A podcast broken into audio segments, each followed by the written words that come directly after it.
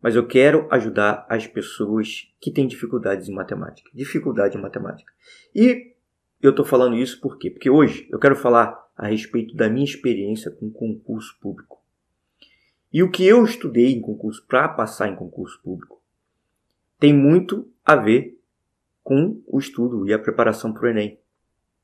E é por isso que eu vou falar isso aqui. Então vamos lá, olha só. Certa vez eu queria passar por um determinado concurso, Receita Federal do Estado, a Receita Federal do Estado, aí falei besteira, a Receita Estadual, a Receita Estadual do Rio de Janeiro.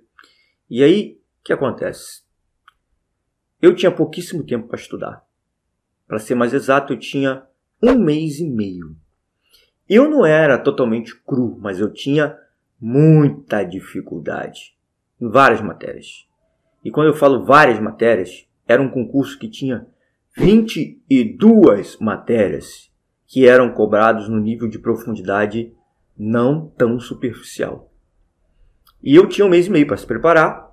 E o que, que eu fiz nesse mês e meio? Eu tinha percebido o seguinte, ó, eu já tinha comprado vários cursos para estudar para esses concursos aí, concursos é, para ser fiscal. Eu queria ser fiscal. E aí o que acontece? Todos esses concursos eles me jogavam uma quantidade absurda de teoria. E eu começava a assistir uma determinada aula lá, e ao final daquela aula, que eu anotava tudo, assistia às vezes em velocidade 2, o que acontece? Eu não lembrava de nada. Ou seja, eu ia ter que rever aquilo ali inúmeras vezes. E aí, sabe o que eu fiz? Eu tinha um mês e meio. Eu estudei só pelos exercícios. Eu estudei só pelos exercícios. Estudar só por exercícios é sim uma estratégia extremamente eficiente para quem tem pouco tempo. Não tem jeito, não dá para fugir dessa realidade.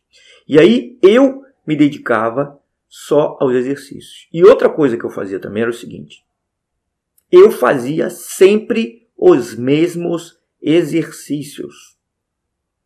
Pois é, pasmem. Eu fazia os mesmos exercícios. E uma outra coisa.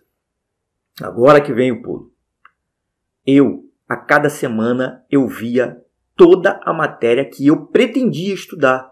Porque logo no início, com um mês e meio, eu já sabia que eu não ia conseguir estudar tudo. Então, eu tive que fazer um trabalho de separar exatamente o que eu ia estudar. Se eu tivesse alguém para fazer isso para mim, seria muito mais fácil.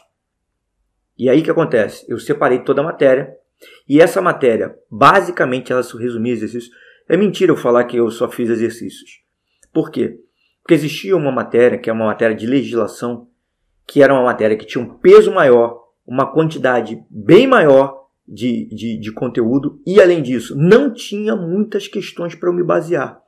Então, para essa matéria especificamente, não teve jeito, eu tive que ler toda a teoria e realmente tive um desempenho muito bom nessa matéria para a prova. E aí fui estudando, estudando, a cada semana eu fazia todos os exercícios. Qual o intuito? Com, com que intuito eu fazia isso? Um único simples intuito de não esquecer o que eu estava estudando. Não deixar que meu cérebro fizesse com que, com que aquilo ali é, deixasse de ser importante.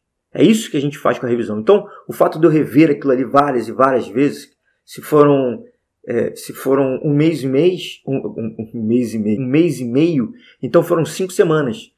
Por cinco vezes eu revi o conteúdo que eu pretendia estudar para a prova. E aí? Você acha que eu passei?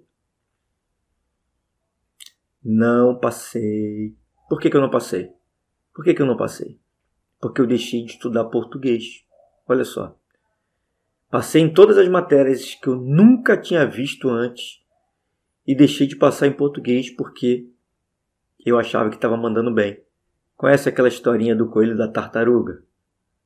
Pois é, foi igual. Foi igual, brother. O coelhinho achou que ia ganhar a corrida fácil. Eu pensei, era essa a minha ideia de português. E o negócio foi tão esquisito que o que aconteceu foi o seguinte: eu já sabia que as questões de interpretação de texto eu tinha que deixar para o final. Não se começa pelas questões de interpretação de texto num concurso desse gênero. no caso de português. Eu comecei. Por quê? Eu não, não vou te, não te dando dica para você fazer a prova de português. Eu estou falando o seguinte: que a estratégia conta muito, independente da prova que você vai fazer. Eu tive uma estratégia extremamente bem definida para estudar. E também deveria aplicar uma estratégia muito bem definida para fazer a prova. E eu errei na estratégia da prova. A estratégia passa a valer bem mais quanto menor o tempo de preparação você tem. Isso é óbvio. Pô, beleza, mas aí você está se perguntando, pô, vem esse cara maluco aí falar sobre concurso público e o que, que isso tem a ver com a minha prova de matemática no Enem? Meu amigo, foi o que eu falei no início. Não sei se o senhor ou a senhora escutaram. É o seguinte: a estratégia que eu utilizei pode ser sim utilizada no Enem.